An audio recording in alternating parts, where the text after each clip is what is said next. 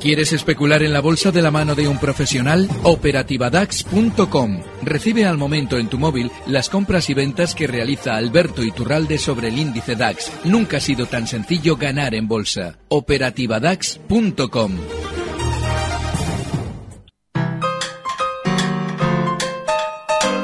El consultorio de cierre de mercados.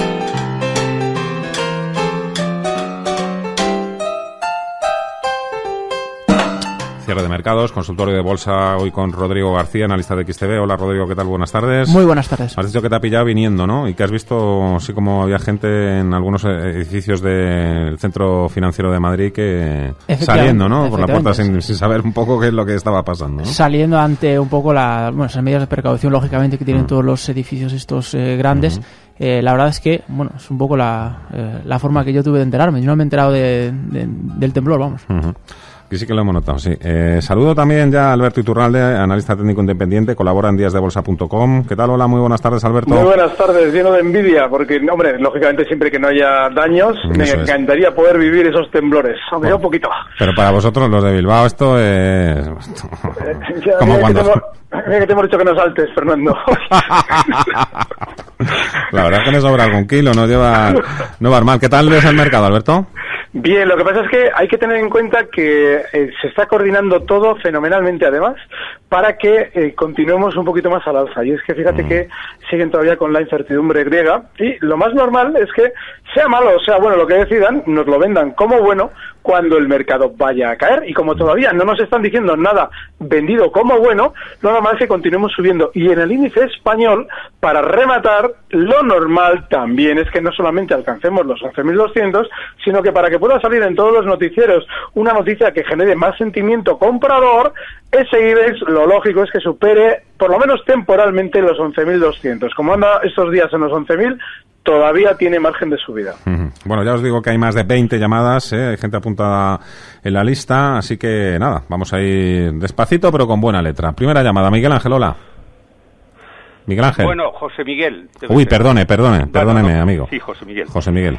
Pues mire, eh, quería preguntar por Almiral, que como ha bajado tanto, quería saber si era buen, eh, bueno, eh, le di una orden justo cuando se estaba produciendo el terremoto a, a 13 a 13.50 mm. y bueno, pues se, me lo han comprado. Ha habido, lo, ha terminado a 13.52, pero lo han comprado. Bueno, no sé, y no sé si he hecho buena compra o no. Mm. Y yo, y bueno, y, bueno, como curiosidad, que he sentido el terremoto aquí en Argüelles, en la sexta planta, muchísimo. Se me movía la mesa, yo estaba apoyado los, los ¿Y, sabía, ¿Y sabía lo que era, lo que se estaba produciendo? No, me di cuenta inmediatamente. Digo, esto es un terremoto. Digo, pero estaré tan nervioso por haber dado la orden de compra de Amiral. y, moviéndose así, miro a la lámpara, estaba oscilando y la he grabado. La tengo grabada, la, la oscilación. Y he preguntado a gente de por aquí, y dice, sí, sí, yo he notado el asiento y tal que se movía, pero no lo... Es que claro, yo tengo una facilidad de apreciar eso más que otros. Y nada más, bueno, pues a ver si he hecho buena compra o no, a pesar del terremoto. Fíjese, José Miguel, que hay gente que nos cuenta aquí que tiene mascotas, perros y gatos, y nos dicen que, que bueno, que, se han adelantado antes de que se produjera cualquier temblor. Ellos ya, ya lo habían percibido. Esto... Yo lo he notado, digo, pero si se está moviendo, la, digo, estaré nervioso, digo, y miraba, porque ha durado un minuto casi, ¿no? Y yo, venga, así, y se estaba moviendo la mesa, oscilaba longitud, yo, como tenía los codos de como un poco separados, mirando el televisor, pues oscilaba de izquierda a derecha. bueno, fíjese, estamos nosotros estábamos aquí en el estudio y había una persona que decía que dejéis de dar patadas en la mesa, que se está moviendo todo, que no estamos golpeando No, no, pues ha sido bueno, y yo digo, a ver si hay alguna fisura y algo, pero no he notado nada, ¿eh? No hay nada. Muchísimas gracias, José Miguel. Gracias a usted, adiós. Bueno, eh, vamos, a vamos a ver si ha hecho bien o mal eh, José Miguel, pero primero, eh, ¿por qué esta caída tan impresionante al mirar el 15%? Eh, no sé si os ha dado tiempo a ti, Rodrigo, a mirarte las cuentas por dentro. No, ¿Ha simplemente. anunciado algún tipo de profit warning de cara al futuro? claro, simplemente la, la, presentación de resultados acompañado de recomendaciones de, de, venta muy fuertes, que bueno, al fin y al cabo lo que han dibujado es una vela diaria absolutamente espantosa. Eh, con respecto a lo que comentaba el oyente, si es buena compra o no, evidentemente el tiempo lo dirá, pero lo que sí hemos observado que dice que ha entrado a 13.52, ha entrado al cierre, ha entrado al precio de cierre. No ha entrado al mínimo, pero sí ha entrado al precio de cierre. Generalmente este tipo de valores tan tan volátiles, tan poco líquidos, que han tenido un volumen absolutamente fuera de lo normal, lo que suelen hacer es al día siguiente responder con una subida no ni de lejos en la, en la proporción a la bajada, pero sí que lo más normal sería esperar un rebote al alza no muy allá, no muy allá, por supuesto. Eh, de todas formas, yo es un valor, al mismo que no estaría, es un valor del mercado continuo muy volátil. No es puramente uno de los denominados chicharros, pero sí es un valor que nos puede traer más disgustos que alegrías. Yo, si fuese eh, un poco el, el, Oriente, lo que haría sería aprovechar esas, esas subidas que pueda haber en, en próximas jornadas, salirme, aunque sea con ligeros beneficios del valor y otra cosa. Además, el cierre que ha hecho tan cerca del mínimo, pues no digamos que no, deja buen sentimiento comprador para próximas jornadas. Aprovecho, te pregunto también a ti, Alberto, que Javier nos pide explicaciones también para lo que ha sucedido con Almiral. Ya hemos visto desde un punto de vista un poco eh, lo que podría ser, nos pedían también suelos y resistencias. Sí, no, lo que dice, lo que ha comentado Rodrigo está, es, cierto y además yo añadiría un detalle. Eh, normalmente los precios eh, suelen negociar su volumen récord en su salida a bolsa. Almiral no es la excepción. Allá por junio de 2007 lo hizo. Bueno, pues desde entonces ha habido dos sesiones máximas de volumen. Una, la del 3 de septiembre de 2008. En aquel momento pasó exactamente lo mismo que hoy. Estamos hablando de que por aquel entonces el desplome fue de un 30% en una sesión. Y sobre todo, muy importante, fue el inicio, o por lo menos fue eh, la antesala de una caída mayor. Lo que significa que hay que tener en cuenta que esos valores llevan una marca impronta de su forma de actuar. Y la forma de actuar de Almiral es la de hacer caídas como la que ha hecho hoy. Lo que pasa es que, claro, como tardan en hacerlas igual seis años, se nos olvida o simplemente no lo tenemos en cuenta y el día que despierta la bestia, lógicamente nos puede dejar enganchados. Yo no entraría ni en 13.50 ni en ningún sitio. Porque en este valor, este precio es tremendamente traidor. Y ojo, a la hora de buscar un soporte importante, uno que realmente seguramente vaya a funcionar, hablamos de zona de 12-20. O sea, fíjate, estamos hablando todavía de un 10% latente de posible caída hasta un soporte técnico fiable. Ojo, con valores que ya están eh, demostrando caídas tan fuertes. Hola Pepe, buenas tardes. Hola, buenas tardes. Adelante, amigo. Mira, quería preguntar eh, por gas natural y Avertis, y que me diga a ver un valor para entrar mañana. Avertis y gas natural las llevas, ¿no? Sí, vale. esa entrada ahí, Venga, gracias Pepe. Alberto, elige una, venga. Eh, gas natural es, horrorosa. Eh. Avertis, por ejemplo, es un valor en el que se puede estar eh, alcista, pero hay que tener la filosofía del valor. La antigua ACESA, que es actualmente Avertis, era y fue y es un valor tremendamente alcista en el largo plazo, pero que de aquí a mañana es absolutamente imposible precisar lo que va a hacer. Aún así, yo estoy convencido de que este valor seguirá en su tendencia alcista eh, milenaria, por decirlo de una manera un poquito grandilocuente, y seguirá hasta zonas de 19 de aquí a unos meses, pero de aquí a unos meses. Hay que estar tranquilos en Avertis. A ver, eh, más WhatsApps.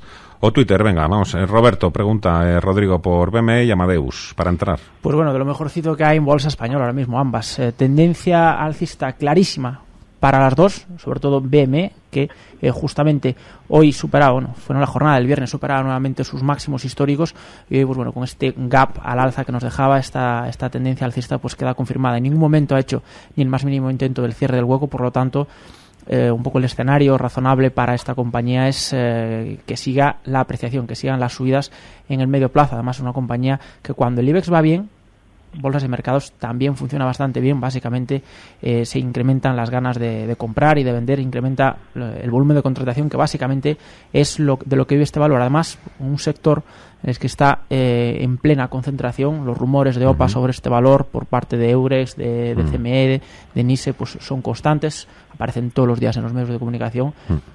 Bueno, ¿Amadeus? En, la línea, en la línea. Sigue eh, aprovechándose muchísimo de la apreciación del dólar, hmm. de, esa, de esa exposición tan fuerte, casi 60% que tiene el mercado norteamericano.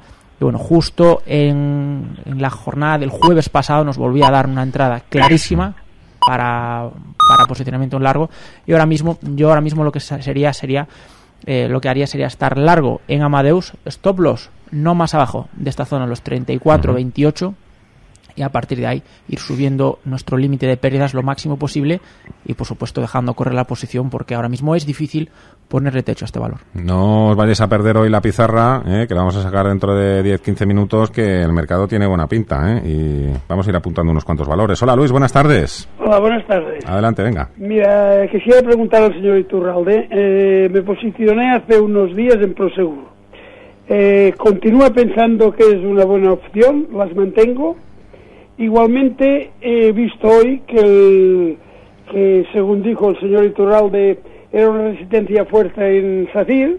Estoy con buenos beneficios no sé si continúo esta resistencia o si me puede dar un stop para continuar en ella. De acuerdo, muchísimas, gracias, Luis. No sé si tienes preparada Alberto Sacir, podemos empezar por ella porque tengo aquí varios que utilizan WhatsApp, por ejemplo Juan José que nos pregunta por ella misma. Sí, sí, sí. Bueno, en el caso de Sacir, he venido comentando que efectivamente la zona 4 es resistencia. Claro, en el momento en el que ya estamos comprados y tenemos un beneficio, yo ahí lo que haría sería colocar un stop de beneficios en los 3,92. Si cierra por debajo, me plantearía una salida. Es bueno que no estén hablando bien de sí mismos en SACIR, porque eso normalmente suele ser garantía de más subidas. Pero ese stop de beneficios en 3,92, inexcusable. Sí, Prosegur sí, hay que seguir dentro. El objetivo era 5,90, lo está poco a poco, pum, se nos está acercando, está en 5,56 ya. La semana pasada la comentábamos en 5,40 y yo seguiría dentro sin problema. En Twitter también nos preguntaba Antonio por SACIR, nos, pedía, además de SACIR también Telefónica, Rodrigo. Me gusta mucho, me gusta mucho, es uno de los valores favoritos, de hecho era uno de los que traíamos hoy para la pizarra, me gustó mucho ese, ese recorte, eh, frenándose noblemente el 23,6% de Fibonacci en la zona de los 12,80 hace cuestión de unos 10 días y justo en la jornada de hoy, pues bueno, vemos cómo está ahí tanteando esas resistencias, 13.42 al, al cierre, pues eh, a partir de aquí, mm, buen momento para entrar largo en Telefónica y además este mínimo que dibujaba, como decimos, hace unos 10 días, nos da una sensacional oportunidad para colocar el stop loss en la zona de los 12,77. A partir de aquí, ver a Telefónica en una zona de los 14,20, 14,30 euros, pues parece lo, lo razonable. Por supuesto, tiene que eh, hacer un cierre diario por encima del máximo que ha marcado hoy. A partir de ahí, entrada, como decimos, zona de los, de los 14,20, 14,30 euros. Inauguramos la pizarra con Telefónica y la llevamos. Vicente, buenas tardes. Sí, hola, buenas tardes. Vamos allá. Bueno, yo eh, iba a preguntar por Amadeus y por eh, bolsas y mercados españoles, pero ya me han comentado. Entonces, yo tengo una, una eh, tengo plusvalías en Enagas y, bueno, viendo que no tienen techo ni Amadeus ni bolsas y mercados, que publica resultados el 27, que van a ser muy buenos, que si quieren dividendos, que, que bueno, que tiene un recorrido hasta los 50, no sería buena idea cambiar Enagas, por ejemplo, por estas, por estos dos valores. Vale, muchas gracias. Muy bien, muchas gracias, Alberto ha habido ahí una serie de, circunstancias todas eh, eh, ametralladas de objetivo 50. Bueno, a ver, hay, que tener en cuenta que en bolsas y mercados y en Amadeus los resultados que publiquen van a ser buenos. Y en el momento en el que se publiquen los resultados, todo el mundo va a comprar seguramente en niveles, en el caso de bolsas y mercados, de 42, hoy cierra en 39.20, van a comprar en 42 lo que no querían en 30 o en 32. Claro, como son buenos resultados, hay que comprar más arriba. Bueno, pues ahí lo que hay que hacer es vender. Y claro, niveles de 50 o 300, pero básicamente lo que tenemos son los 42 más cerca y resistencia. Y no debemos ser tan ambiciosos cuando el valor ya nos está proponiendo un sentimiento muy alcista. Hay que ir un poquito a la contra. Así es que si el día 27 o cuando sea, cualquiera de las dos compañías, después de una gran subida, nos publican resultados positivos, es el momento de recoger velas, no de desplegarlas. Y el caso de Nagas, por relativamente similar. El problema que tiene es que las eléctricas, o sobre todo las de la energía, van un poquito con el pie cambiado. Cuando el resto del mercado sube, estas están más discretas. Y cuando el resto del mercado se mantiene lateral, estas son las que dan el estirón. Lo lógico es que desde los 27.40 vaya alcanzando zonas de 28 durante estos días y ahí va a encontrar su primera parada. Hemos cogido buen ritmo. Venga, siguiente llamada. María, hola. Hola, buenas tardes. Mire, yo iba a preguntar por SACIR y por algunos que ya han comentado. Entonces, lo que quiero preguntar, que me den algún valor para entrar y aprovechar este tirón que, le queda. María, ¿usted ha notado el terremoto? No, yo no. Nada, ¿no? No, nada. tranquilo, como, como si no hubiera pasado nada. Como si me he enterado por la radio. Todo igual, ¿eh? Sí. Muchísimas gracias, amiga. A usted. Vamos a sacar la pizarra nada, eh, a vuelta de publicidad. Antes vamos a darnos una última vuelta por eh, pantallas. Mercado americano, tiempo real, Paul Mielgo. Continúa la corrección en la bolsa de Nueva York desde los máximos históricos alcanzados el viernes pasado. Wall Street se está viendo lastrado por un mal dato en el sector inmobiliario y por las compañías energéticas que acusan la caída del precio del petróleo.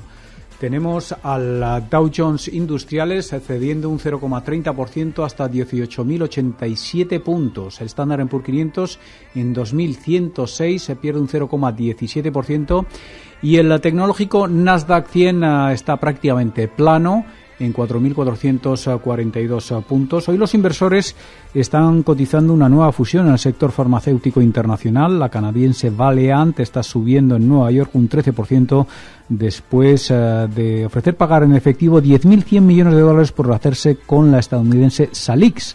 El valor total de la operación asciende a 14.500 millones si incluimos la deuda de Salix eh, y también su efectivo en caja. Valiant va a pagar 158 dólares por acción de Salix, un laboratorio conocido por su fármaco Cifaxan contra el síndrome del intestino irritable.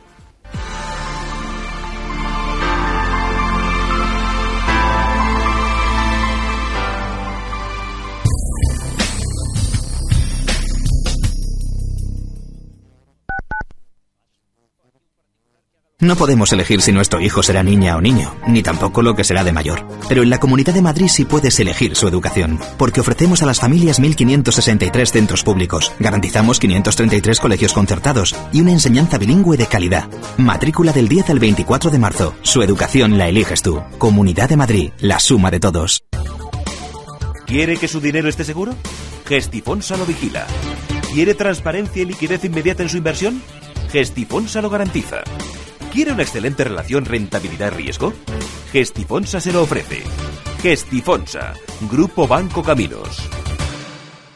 En Radio Intereconomía, las claves de mañana. Y mañana es martes 24 de febrero, reunión del Eurogrupo. Tendremos todavía sin hora confirmada para ver las propuestas griegas. Habla por otro lado en Frankfurt el presidente del Banco Central Europeo, Mario Draghi, en un acto en el que presenta el nuevo billete de 20 euros. Atentos también a las palabras de la jefa de la Fed, de Janet Yellen, que comparece en el Comité de Banca del Senado de Estados Unidos.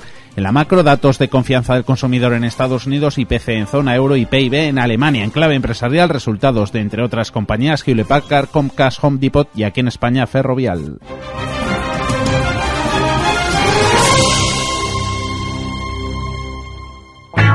Conecta con nosotros, ahora por WhatsApp. Radio Intereconomía lanza su servicio de alertas económicas mediante WhatsApp. Envía las palabras Radio Intereconomía al 609 2247 16 y recibe gratis en tu móvil la última hora de la mejor información económica y bursátil. Radio Intereconomía, más expertos que nunca. Escucha Radio Intereconomía te mostramos la economía en estado puro.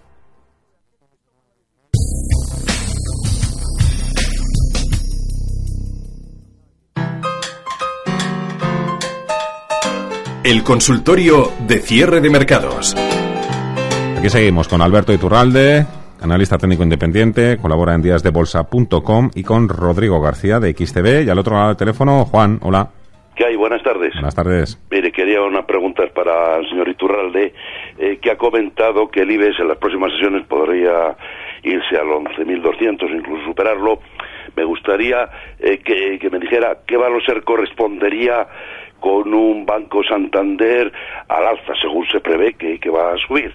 Y en otro orden de cosas, ¿qué vendería el Santander o en Agas en el más corto plazo?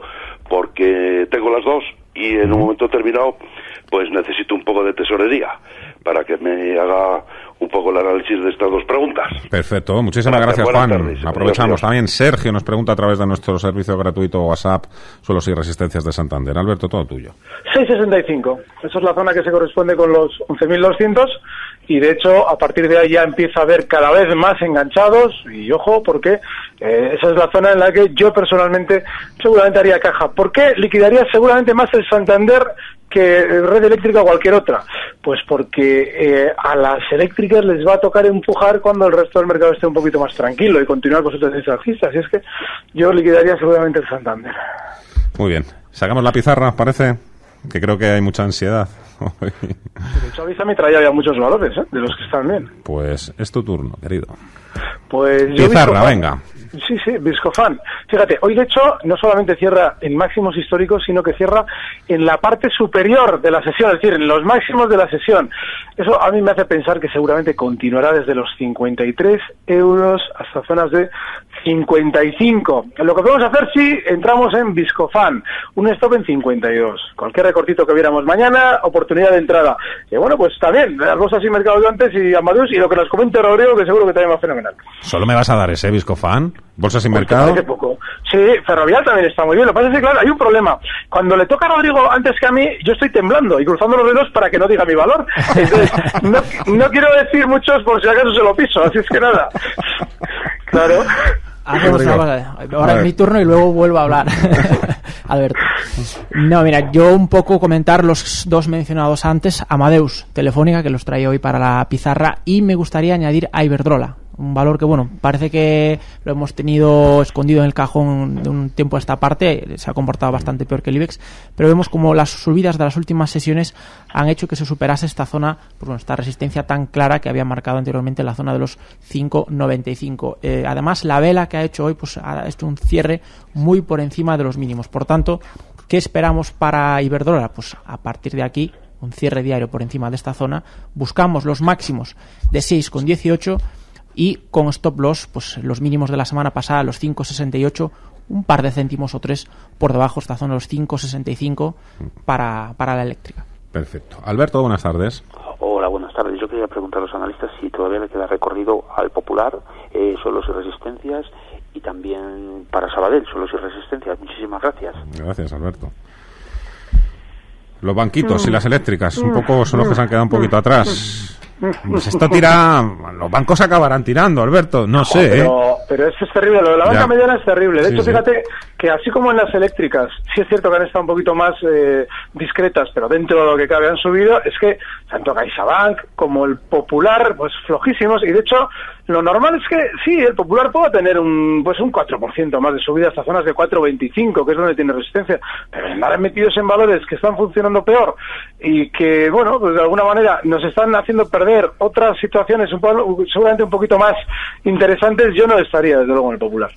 Realia, nos pregunta Agustín en WhatsApp. Eh, Realia, ahí parece que hay tortas por quedárselas, Rodrigo. Sí, bueno, es decir, eh, ha cambiado bastante la situación. Hace prácticamente un año quemaba en las manos de Bankia, quemaba en las manos de FCD y ahora parece que todo el mundo la, la quiere. Pues bueno, Sí, pero la OPAN por debajo del precio, ¿no? De mercado. también. totalmente, evidentemente, evidentemente. Es decir, ahí eh, Bueno, pero que se, la pegue saben por todas. ella es lo mejor que le puede ocurrir también a un accionista. Sí, se la saben todas. Yo, desde luego, si tuviese ahora mismo acciones de Realia, pues eh, estaría tardando en mandar la orden de venta a. Claro, estaría tardando en mandar la orden de venta a mercado. Al final ocurre aquí una cuestión que, bueno, decimos aquí prácticamente siempre, eh, mucha política, mucho corporativismo por detrás, pero al fin y al cabo eh, lo que impera es los intereses de unos pocos. Eso es, eso es obvio, los que tienen la sartén por el mango. Entonces, pues eh, ahí, ahí está un poco lo- la, la clave. Es decir, yo tengo acciones de Realia ¿Qué hago? ¿Espero a que me paguen 49 céntimos por ella o voy a la bolsa y la vendo a 90 céntimos, que es como ha cerrado hoy?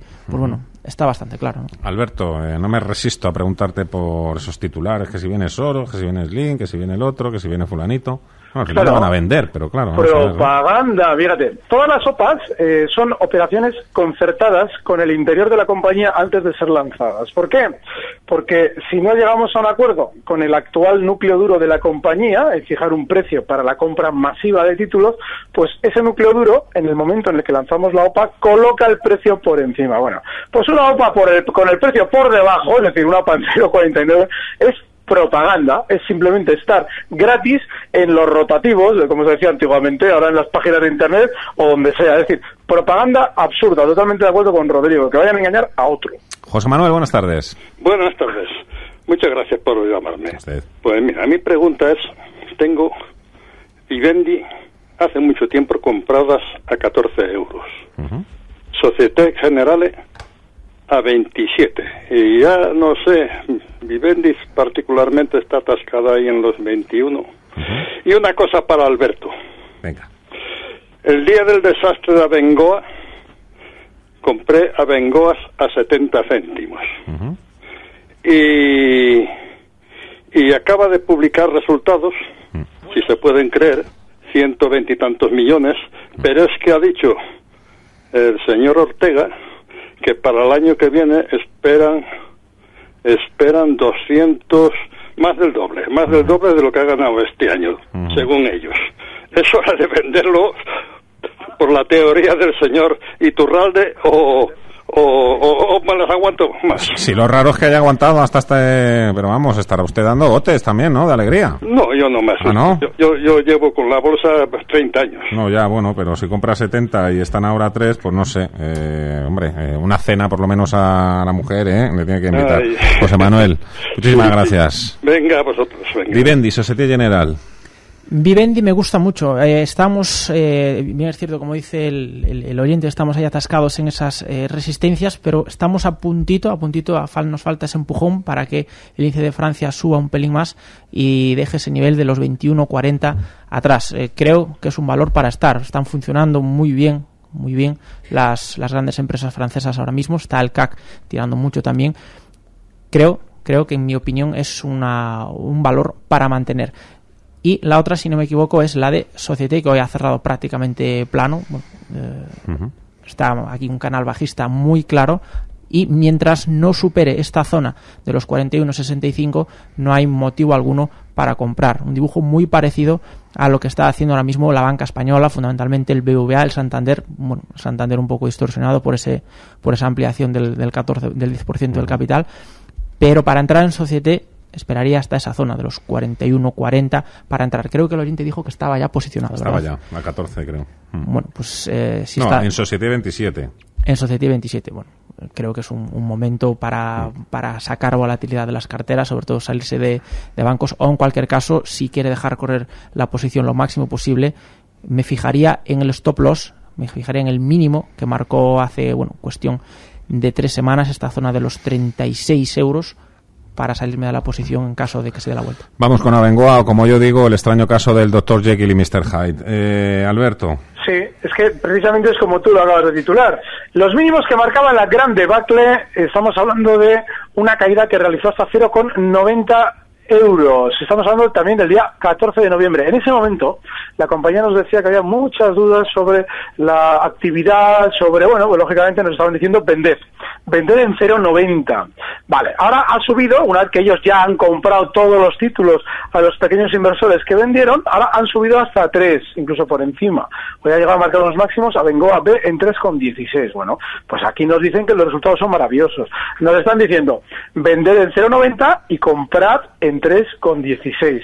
Bueno, pues nada, lo que hay que hacer, bajo mi punto de vista, es entender que a partir de la zona 320 hay una gran cantidad de enganchados desde el año eh, 2013, finales de 2013, y que lo lógico es que esa gente intente salir de alguna manera airoso eh, con las pérdidas mínimas posibles. Con lo cual, el cuidador de Abengoa no la va a dejar subir con autoridad por encima de 320. Y para poder encontrar compradores en 315, lo que nos dice es, tengo unos resultados maravillosos, compradme ahora. Y está vendiendo el mismo que compró en 0,90, nos lo está vendiendo a nosotros. Yo no estaría ya en Abengoa. Arturo, buenas tardes. Hola, buenas tardes. Vamos a ver. Eh, quería preguntar al señor Iturralde so- sobre Indra, que las compré hace unos días a 9.21 y, y veo que no, no puede pasar de ahí. A ver, ¿qué opina él sobre mantener o, o- o irme a otra? Y qué me puede decir también sobre Arcelor. Nada más, muchas gracias. De acuerdo, Arturo, muchas gracias. Venga, Alberto, que estás van para ti, pues nada. Si es que eh, eh, lo de Indra es terrible. La- yo creo que esta, esta, además, esta consulta la hemos comentado con esos dos valores. Y es que son valores bajistas los dos. Los valores bajistas lo que tienen son rebotes rápidos que apenas da tiempo a aprovecharse. Seguramente, por esa gran sobreventa que acumula Indra en el último año, pueda tener más rebote. Pero claro, eh, 9,26 cierre de hoy. Bueno, pues el rebote igual le lleva hasta zonas de 9,60, 9,65. El riesgo es inmenso, porque el valor es muy bajista. ¿Merece la pena estar? Yo creo que no. Y el caso de Arcelor es parecido. También ha tenido un rebote durante estos días porque su sobreventa es mucho mayor. Pero claro, ese rebote ya ha llegado donde tiene que llegar. Incluso todavía podría ser un poquito más, desde esos 9,55 hasta zonas de 10,10. Pero hoy ya cerrando prácticamente en mínimos de la sesión, más bien apunta a querer recortar de nuevo hasta 9. Habiendo valores como hay alcistas, que andamos ahí enredando con estos precios? No merece la pena. Viscofan, Bolsas y Mercados, Ferrovial, Amadeus, Telefónica, Iberdrola y Juan Pedro al otro lado del teléfono. Juan Pedro. Buenas tardes. Eh, vamos a ver, te llamaba porque hace dos semanas, no sé si recuerdas, creo que me hiciste volver a llamar. Sí. si hacía caso a los analistas sobre Almiral, que dije ponerme en corto. Mm. Y mira.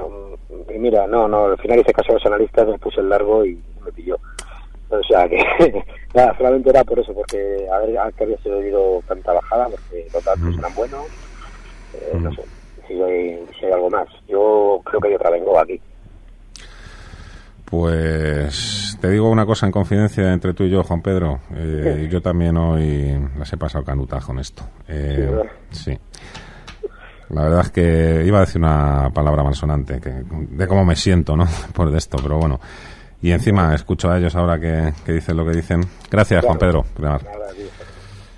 Sí, sí, estamos, estamos jodidos. Eh, Juan José en WhatsApp nos pregunta por CaixaBank y, Sa y Saeta también. Nos pregunta por SACI, pero por Saeta. Rodrigo, ¿qué decimos? Bueno, Saeta, si me permites empezar por el final, no, no, hay- no puedo emitir ningún tipo de opinión, no tiene ningún histórico de cotización. Al final es una compañía de energías renovables que ha aparecido aquí, bueno, que pertenecía a CES. Ahora mismo no hay ningún tipo de histórico y los soportes y resistencias que nos brindan no son más que los máximos y los mínimos de la última semana y no, no tiene ningún tipo de, de sentido analizarlos. La otra, si no me equivoco, era CaixaBank, ¿verdad? Eso es.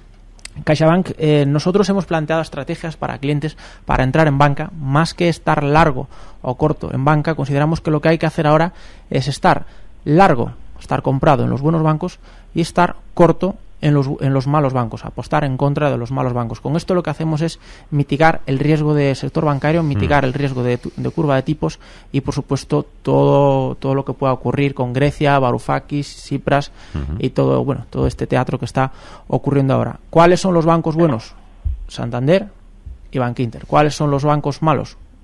CaixaBank, desde luego, estaría en la posición número uno junto con el Banco Popular.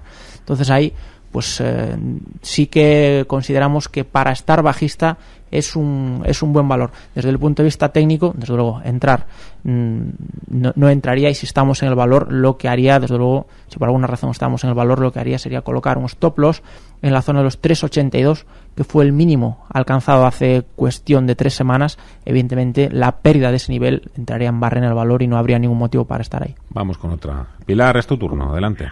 Hola, buenas tardes. Buenas. Yo llamo a preguntaros por día, que ha dado muy buenos resultados y eso, para, eh, también por IAG o por Inditex, para entrar en alguno de ellos o en los tres, a ver qué me aconsejan los analistas. Muy bien, Pilar.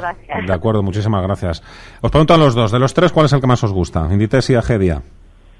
Alberto. Inditex. Inditex, Vale, por una razón. Y es que, duda. fija- sí, por una razón. Eh, Día, por ejemplo, eh, ha llegado hasta los 6.50, que, bueno, incluso ha marcado por encima, 6,63.